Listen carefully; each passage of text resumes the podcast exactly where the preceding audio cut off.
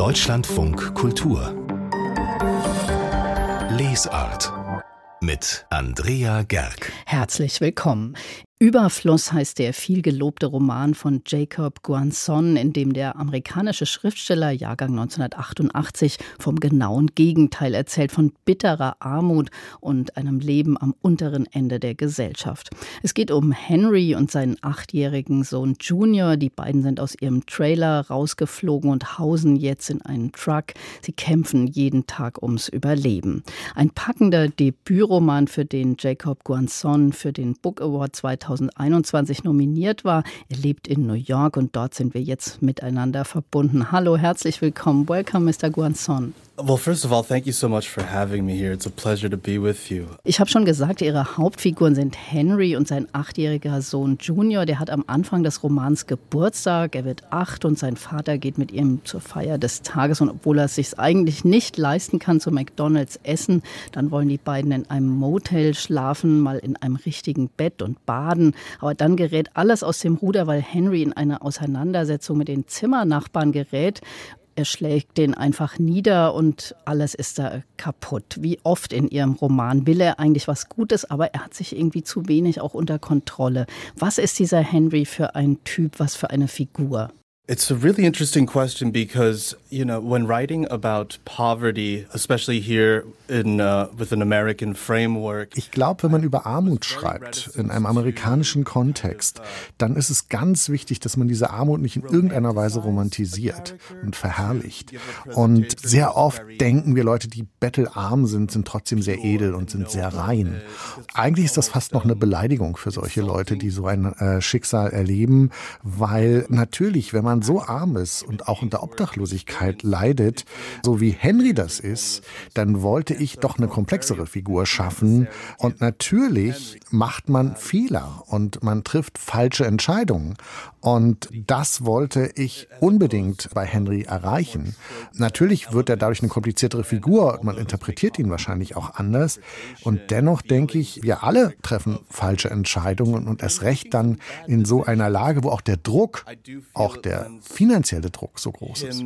Degree of authenticity because who out there doesn't make bad decisions? Henry ist ja jemand, bei dem vieles schiefgegangen ist, schon in der Vorgeschichte. Die Eltern waren eigentlich Akademiker, aber auch sozial deklassiert, weil der Vater einen Gewaltausbruch hatte und dann nicht mehr als Lehrer arbeiten konnte. Welche Rolle spielt überhaupt Gewalt für das Scheitern von Henrys Leben? Well, first of all, I love that you addressed the fact that Henrys parents are academics because Ja, ich bin Ihnen sehr dankbar für diese Frage nach den Eltern von Henry, eben dass sie Akademiker sind und die Person erzählt ja in der in der dritten Person ist ja der Erzähler und das erlaubt ihm natürlich auch sehr viel komplexere Gedanken, wenn er aus so einem akademischen Umfeld eigentlich kommt. Und ich denke, das ist etwas, was in der amerikanischen Fiktion eigentlich selten mit Armut assoziiert wird, dass es auch in solchen Kreisen eben Armut geben kann. Und wenn wir über das Universitätssystem in Amerika gerade reden, das ist ja in einer sehr prekären Situation, gerade wenn es um gewisse Lehrkräfte geht. Und das ist zurzeit sehr symptomatisch für die US-Gesellschaft. Gesellschaft. Aber wenn wir jetzt auf die Gewalt zurückbekommen, dann ist das schon etwas, mit dem ich mich sehr viel befasst habe in meiner fiktionalen Arbeit.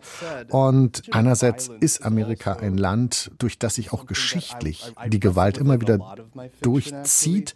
Andererseits wird Gewalt in Amerika auch in den Nachrichten und in den News eine unwahrscheinliche Bedeutung immer beigemessen. Es wird dann eben auch teilweise mit Heroismus assoziiert oder mit einer Form von Männlichkeit. Und ich halte das eben auch für so eine Art von toxischer Männlichkeit, dass man als Mann nur dann autonom ist, wenn man auch in der Lage ist, gewalttätig sein zu können.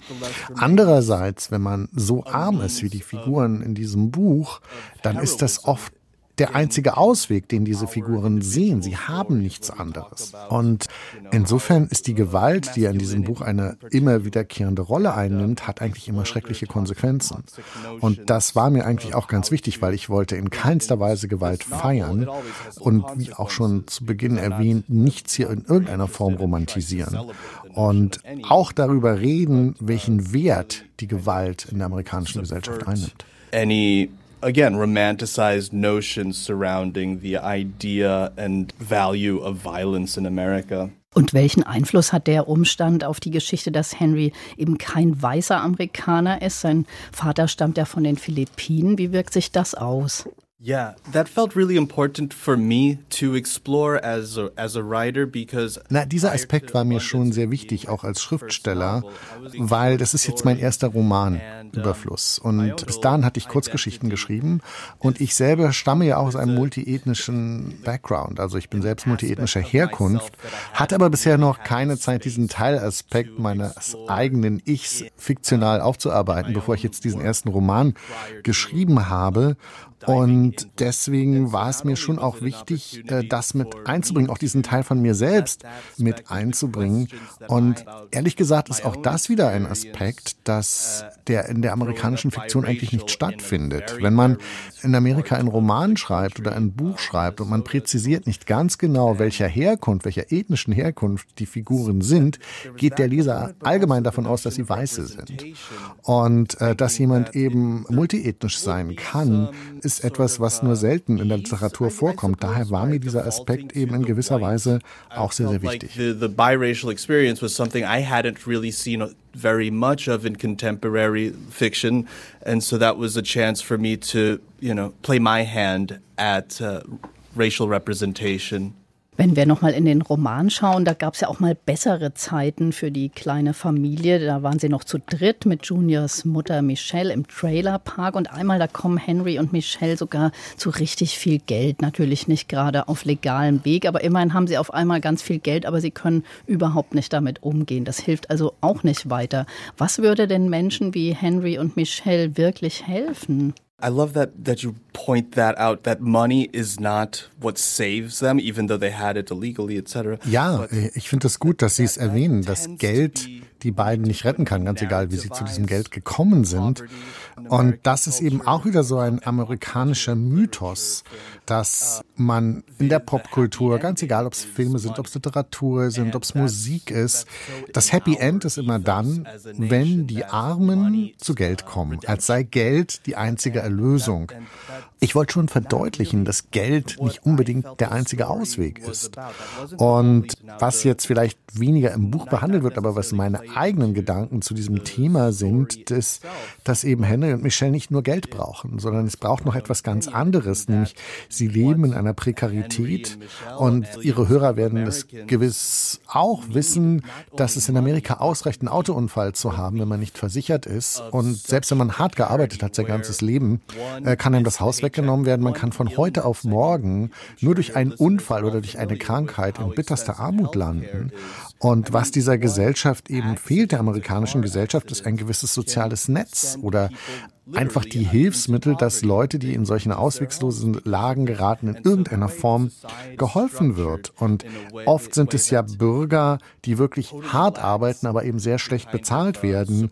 Und dann gibt es eben solche hässlichen Begriffe wie Sozialschmarotzer oder Königinnen, die von der Wohlfahrt leben.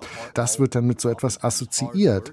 Und daher glaube ich, was Leute wie Henry und Michelle wirklich brauchen, ist, dass sie Zugang zu sozialen Leistungen haben, zum Gesundheitssystem zum Beispiel haben. Und das ist etwas, was sich in Amerika wirklich ändern muss. I, I personally believe need to change in this country to prevent people like Henry and Michelle and those in their realm from living so, like I said, precariously.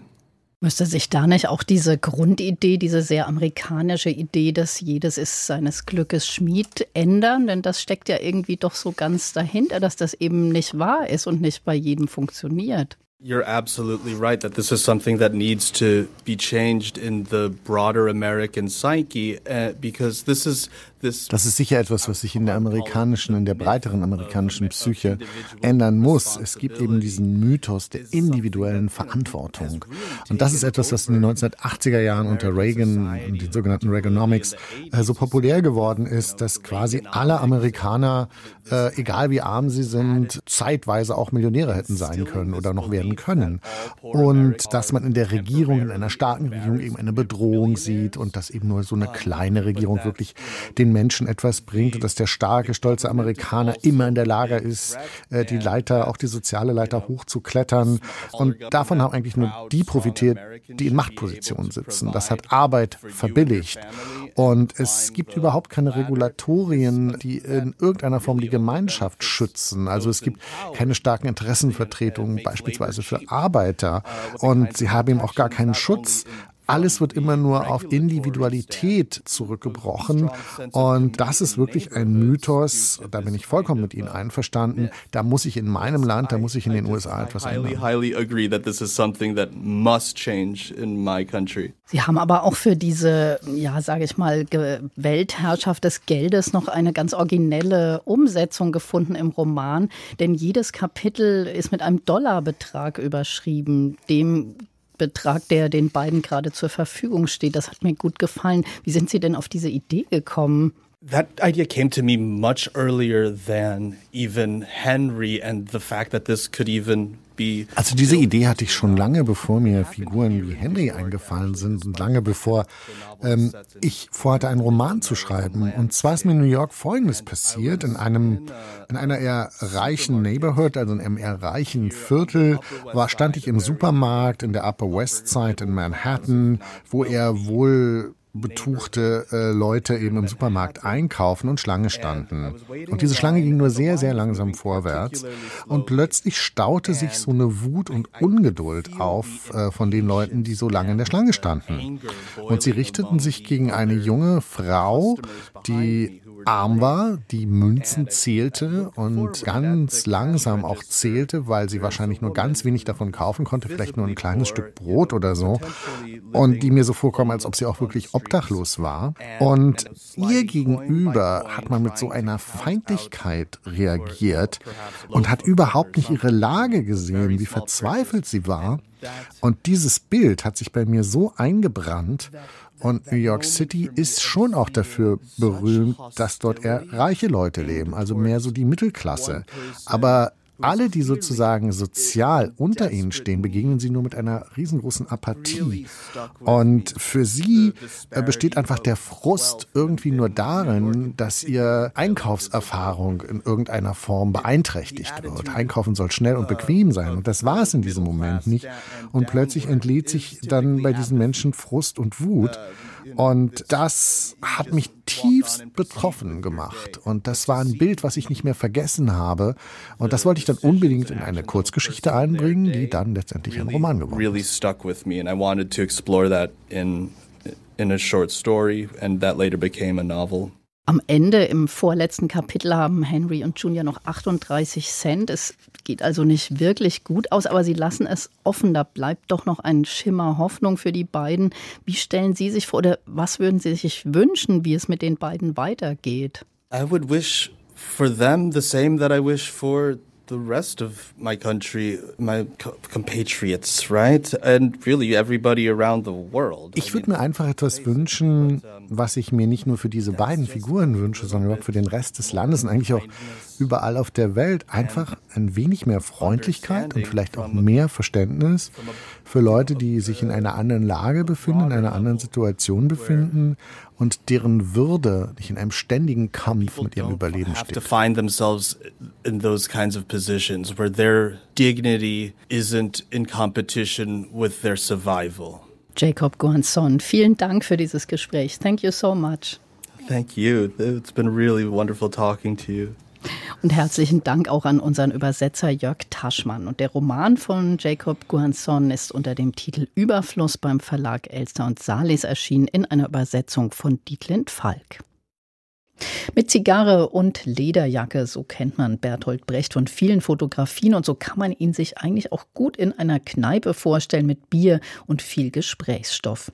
Insofern passt es doch sehr schön, dass die Stadt Augsburg, wo der 125. Geburtstag des Dramatikers groß gefeiert wird, im Vorfeld dieses Festes erstmal eine Festwoche mit dem Motto Bier mit Bert angesetzt hat. Jeden Abend gibt es eine andere Veranstaltung und Andi Hörmann hat sich von Bier mit Bert B oder Brecht stinkt ins alte Rockcafé in Augsburg locken lassen.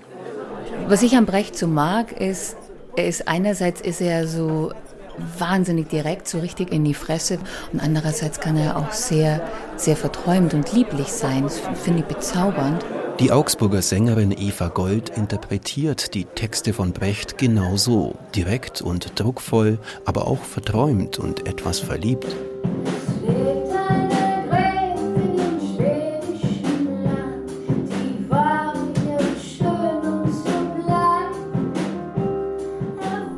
Mag es so sehr, mich in diese Texte, in diese Charaktere reinzudenken und das dann auch zu leben auf der Bühne.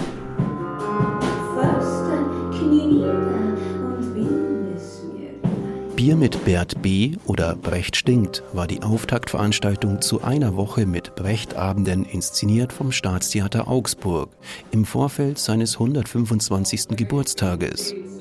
Aber Moment, Brecht stinkt? Was für ein provokanter Untertitel. Naja, ich habe mir das natürlich schon auch gut vorstellen können. Man sieht ihn oft mit der Zigarre und wie er da so. Wir haben Texte gefunden von seiner ersten Frau, Frau Zoff. Und die hat sehr eindrucksvoll äh, geschrieben, Brecht wäscht sich nicht. Der wäscht sich einfach nicht. Brecht stinkt.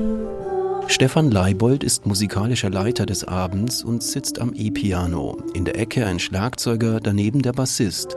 Seine Brecht-Arrangements sind eingängige Popsongs. Heute zeigen wir eine weiche Seite von Brecht, würde ich es sagen. Bier mit Bert, der Titel passt zur Location. Das alte Rockcafé in Augsburg. Flaschengrün gestrichene Wände, vergilbte Holzbalustraden, der lange Tresen, über den kleine Bierflaschen gereicht werden. Eine Spielstätte des Staatstheater Augsburg. Brecht in der Kneipe. Melanie Pollmann ist die Dramaturgin des Abends. Wir wollten die Musik wieder hörbar machen, auch in so einem Rahmen wie heute hier in einer ehemaligen Kneipe. Denn im Grunde genommen, da hat Brecht ja angefangen. Also der ist ja wahnsinnig beeinflusst von der Volkssängerkultur, von Gitarre in einer Kneipe auf der Bühne im Grunde genommen. Die Vorstellung ist jedenfalls schön. Mit Brecht ein Bier trinken. Warum auch nicht? Was wären die Gesprächsthemen am Tresen? Der Musiker Stefan Leibold hätte da schon etwas auf dem Herzen. Was mich interessieren würde, ist das sehr fordernde, die Welt solle sich verändern zu einer großen Weichheit, in der Liebe. Das kennenzulernen und an ihm äh, im Gespräch vielleicht erfahrbar gemacht zu bekommen, dass diese zwei Seiten es bei Brecht gibt. Das würde mich sehr mit einem Bier in der Hand interessieren. Oh, sein Frauenbild würde mich interessieren. Ansonsten würde mich wahnsinnig interessieren natürlich, was er der, äh, über, über Theater würde ich mich sehr gerne mit ihm unterhalten. Die Schauspielerin Nathalie Hünig trägt zwischen den von Eva Gold herausragend interpretierten Brecht-Liedern Texte über Brecht vor. Texte von Zeitgenossen, die über Brecht geschrieben haben, wie etwa Max Frisch, der sich an eine feuchtfröhliche Begegnung in Zürich erinnert.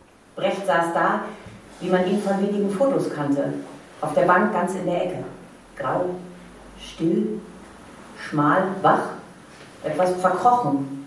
Ein Mann in der Fremde, die aber wieder seine Sprache spricht. Ein leicht dahingeworfener, schmissiger Liederabend mit Lesung. Nur knapp eine Stunde kurz. Den etwa 50 BesucherInnen gefällt Bier mit Bert. Also ich hatte ein Bier, ja. Äh, super, super cool. Erstmal die Location und die Veranstaltung als solches. Ja, es ist eine Verbindung da. Hier auch im Raum und zwischen den Menschen. Das ist inhaltlich bei mir hängen geblieben. Brecht verbindet und Brecht ist auch Popkultur. Das lässt sich ab Freitag auf dem diesjährigen Brecht-Festival erleben. Ein Abend wie Bier mit Bert war schon mal ein Vorgeschmack, wie sich der ikonische Dramatiker entstauben lässt. Naja, man kämpft immer gegen dieses Bild an, das man so im Kopf hat von Brecht, dieses sehr trockene, ein bisschen sperrige, spaßbefreite. Das ist, glaube ich, so ein Überbleibsel, was viele Leute auch aus der Schule noch mit sich rumtragen. Die Brecht-Festwochen in Augsburg. Heute Abend gibt es nochmal Bier mit Bert und dabei die Lesung mit Live-Illustrationen, Betrachtungen bei Regen. Und am Freitag geht dann das Brecht-Festival 2023 unter der neuen Leitung von Julian Warner so richtig los. Deutschlandfunk Kultur Buchkritik Wie das wohl wäre, wenn man jeden Morgen aufwacht und immer denselben Tag nochmal von vorn erlebt, das zeigt ja die Hollywood-Komödie und täglich grüßt das Murmeltier mit Bill Murray als mürrischem Reporter in der Endlosschleife. Der Film ist so bekannt, dass man kaum glauben kann, wenn sich nochmal jemand diese Idee vornimmt, aber die dänische Autorin Solveig Balle schickt ihre Romanheldin offenbar in eine ganz ähnliche Situation. Über die Berechnung des Rauminhalts heißt ihr Buch, Carsten Huck hat's gelesen. Carsten, ist das denn eine Komödie oder so eine Persiflage aufs Murmeltierprinzip oder geht die Autorin, ich vermute mal, das ein bisschen ernster an? Ja, da haben Sie durchaus recht mit dieser Vermutung. Es ist nicht komisch. Ähm, es ist keine Persiflage und die, die Autorin äh, beziehungsweise die Hauptfigur dieses Romans ist äh, eine Buchhändlerin, die mit antiquarischen Büchern handelt, zusammen mit ihrem Mann irgendwo in Nordfrankreich. Und da ist es tatsächlich so, die ist in Paris, um Antiquariate zu besuchen, Bücher zu organisieren, Freunde zu besuchen. Und morgens im Hotel wird ihr plötzlich äh, klar, irgendwas läuft schief. Und das ist genau dieses Prinzip, also diese Zeitschleife, die entsteht. Sie stellt fest, der Mann am Nachbartisch lässt wieder sein Weißbrot äh, runterfallen und sie denkt, das habe ich doch gestern schon erlebt. Und dann ist es der 18. November. Und dieser 18. November geht nicht mehr weg. Sie ist immer im 18. November sozusagen verfangen geht in die Antiquariate, die sie am Vortag besucht hat. Da stehen die Bücher wieder im Regal, die sie gekauft hatte eigentlich. Und äh, sie versucht jetzt mit dieser Situation umzugehen. Das Tolle ist, dass sie das überhaupt nicht hysterisch macht oder ähm, überrascht, sondern sie akzeptiert diese Situation und denkt sich, na gut, was, da irgendwas läuft schief, aber ich muss, muss, ich muss mal sehen, wie, wie ich da durchkomme. Und das macht diesen bestimmten Ton dieses Buches aus, der wirklich sehr ruhig ist, der sehr reflektiert ist und sehr unhysterisch. Das ist toll. Also es hat manchmal fast Züge einer Meditation über Zeit und über das, was sie an diesem 18. November Tag für Tag wieder neu erlebt. Und vielleicht auch über Mathe und Physik, denn der Titel der klingt ja so ein bisschen danach. Naja, der Titel ist, ist ein bisschen, er schreckt fast ab, finde ich, aber ähm, es hat überhaupt nicht, überhaupt nichts mit Mathematik zu tun. Rauminhalt, Volumen, da gibt es eben diese Größen, Breite, Tiefe, Höhe. Das kann man ausrechnen und das sind die Koordinaten, um einen Rauminhalt äh, festzustellen. Und diese Koordinaten sind bei ihr verschoben. Also sie weiß, die Koordinaten stimmen nicht mehr. Und der Rauminhalt, so habe ich es verstanden, ist tatsächlich ihr Leben. Also es geht um die Vermessung eines Lebens. Denn sie kehrt dann zurück zu ihrem Mann, der ganz überrascht ist, weil er sagt, du, ich dachte, du bist noch in Paris, weil der ist auch immer noch im 18. November und sie sollte ja erst am 19. zurückkommen. Der 19. ist für sie aber auch der 18. Also versucht sie ihrem Mann das zu erklären der geht auch erst relativ humorvoll damit um, geht auf sie ein. Die leben dann gemeinsam immer wieder diesen 18. Das Problem ist, sie muss ihm am nächsten Morgen die Situation immer wieder neu erklären, weil für ihn ist dieser 18. November immer der 18. November. Und er ist jedes Mal wieder überrascht, dass sie im Haus ist. Und sie muss jedes Mal wieder sagen, du, ich bin in einer Zeitschleife. Und er versteht das, aber irgendwann merkt sie, dass das auch die Beziehung der beiden extrem verändert. Und da wird es nämlich interessant. Diese äußere Rahmenhandlung dieser Zeitschleife erzählt dann etwas über den Wert von Erinnerungen, von gemeinsamen Erinnerungen, gemeinsames Leben. Es geht letztlich auch um Demenz. Also das ist nicht Thema des Buches, aber man macht sich Gedanken, was passiert mit jemandem, der vergisst, der immer wieder von vorne anfängt und immer wieder eine Situation neu durchleben muss. Sie kann innerhalb dieses 18. Novembers sich verändern, sie kann andere Dinge tun. Ihr Mann kann es nicht. Der mhm. durchlebt diesen Tag immer wieder gleichmäßig. Und das macht sie natürlich auch fertig, weil sie weiß genau, wann der aus dem Haus geht, wann er wiederkommt, wann er nass geregnet wird. Und sie zieht am Ende aus. Aha, das verändert also auch die Situation des Paares. Aber wie ist das eigentlich? Wer erzählt denn überhaupt? Ist sie selbst auch die Erzählerin? Ja, sie ist die Erzählerin und sie schreibt am 121. 18. November, setzt sie sich hin und schreibt diese Sachen auf. Das, damit beginnt das Buch und es geht vom 121. Äh, 18. November bis zum 366. Sie reist dann am Jahrestag quasi zurück nach Paris und sagt, ich finde da vielleicht dieses Schlupfloch in der Zeit, dass ich wieder zurückkehre in den Ablauf, in die normale Abfolge. Und das Buch endet offen. Es ist der erste Teil eines äh, größeren Roman Projektes. Also es werden noch weitere Bände folgen. Ich bin gespannt, also ob dann vielleicht der Mann das aus seiner Perspektive erzählt oder äh, ob das Thema sich auch verändert. Aber jedenfalls, es endet in Paris in der Situation, in der es angefangen hat, aber mit dieser Öffnung, dass man nicht genau weiß, kommt sie da wieder raus oder nicht. Aha, also das bleibt offen und man kann noch hoffen, dass es einen Ausweg aus der Endlosschleife gibt. Unbedingt. Und es ist wirklich ein sehr schönes Buch, was klar macht, wie fragil unser Leben ist und was äh, Erinnerungen, Eindrücke, Wahrnehmungen für eine Rolle spielen. Also das ist ganz musikalisch, ganz sinnlich von der Autorin beschrieben. Es ist eine große Freude, dieses Buch zu lesen und sich auf dieses Experiment einzulassen. Also Carsten Hock ist begeistert von Solveig Balles Roman über die Berechnung des Rauminhalts. Aus dem Dänischen übersetzt hat das Ganze Peter Obern-Halle und erschienen ist das Buch bei Mattes und Seitz für 22 Euro. Deutschlandfunk Kultur Literaturtipps Bis es wirklich passierte, war es nur eine Frage der Zeit.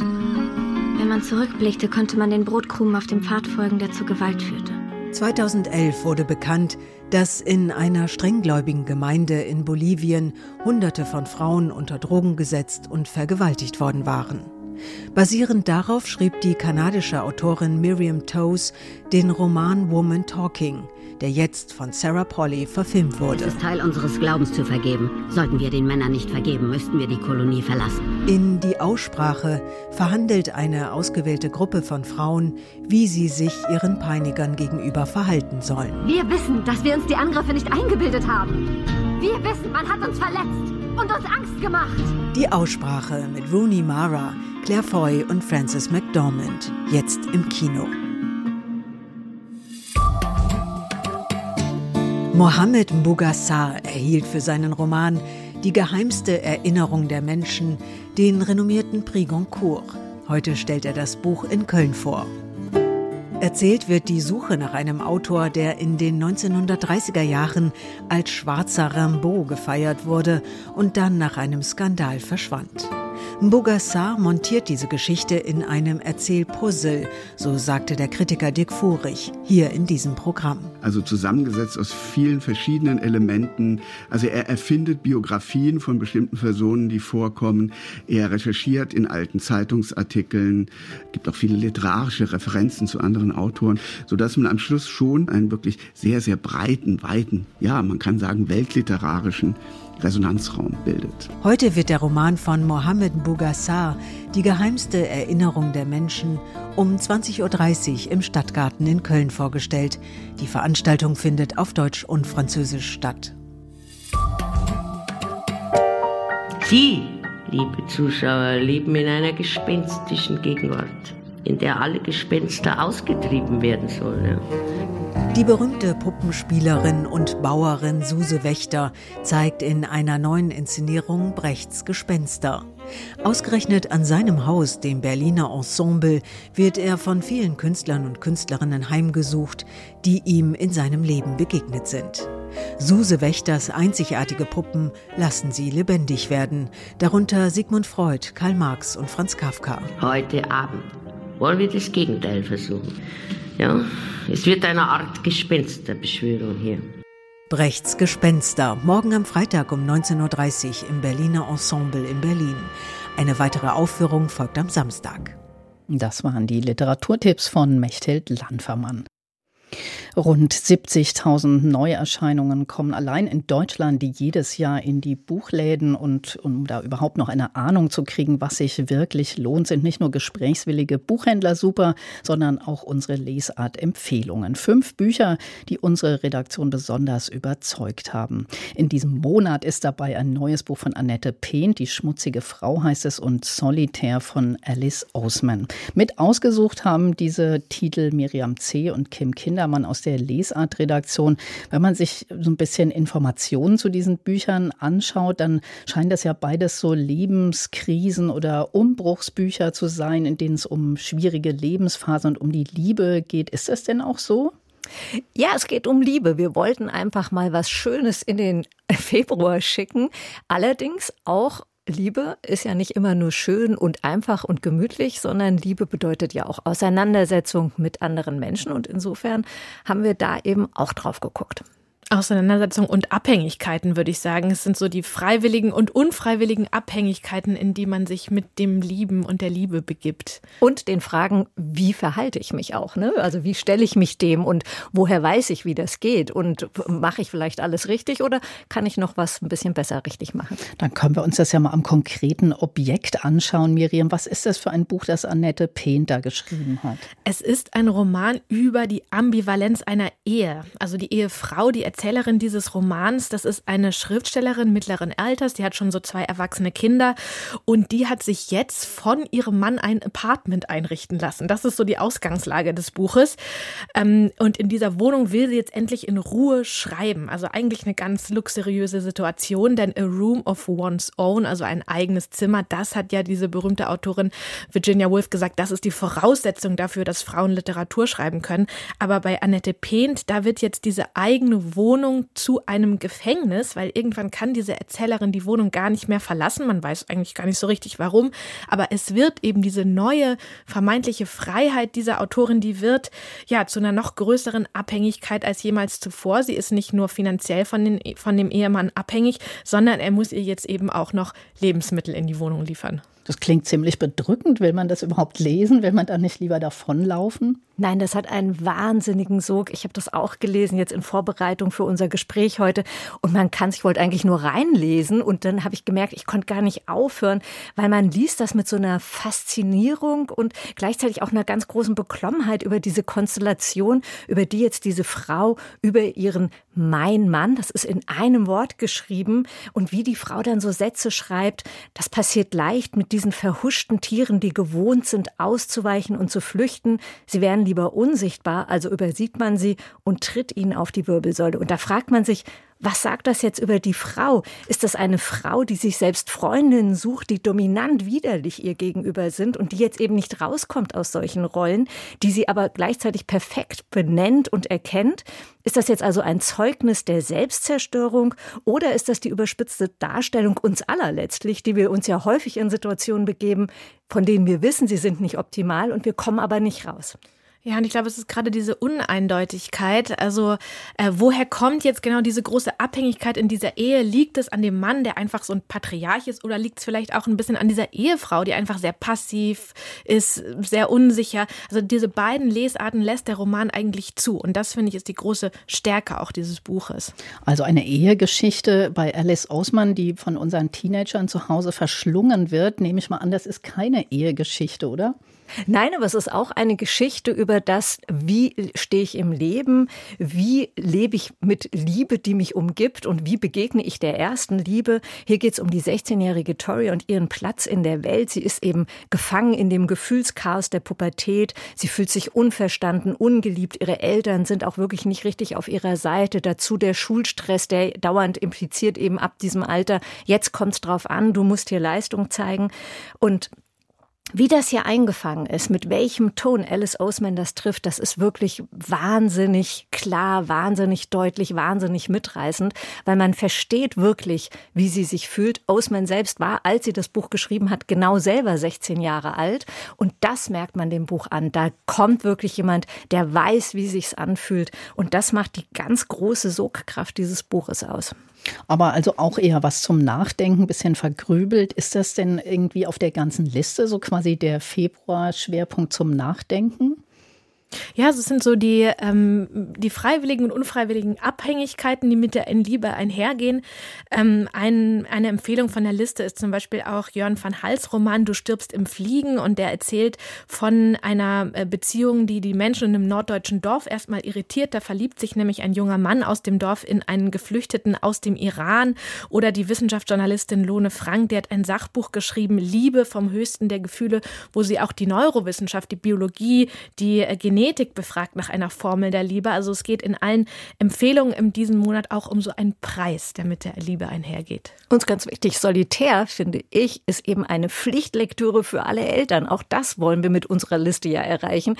Das nochmal Blickwinkel erweitert werden, dass man die Liebe, Miriam hat es ja gerade so schön gesagt, dass man die Liebe so aus all ihren Facetten kennenlernt und wirklich Pflichtlektüre deshalb, weil man wirklich nochmal erkennt als Eltern, was das für eine Zeit sein kann, diese Pubertät und dass man so vielleicht ein bisschen wieder auch zuversichtlich mit seinen Kindern umgehen kann. Also tolle äh, Leseempfehlungen quasi für alle Lebenslagen. Miriam C. und Kim Kindermann waren das. Vielen Dank. Und die ganze Liste, die finden Sie auch bei uns im Internet unter www.deutschlandfunkkultur.de.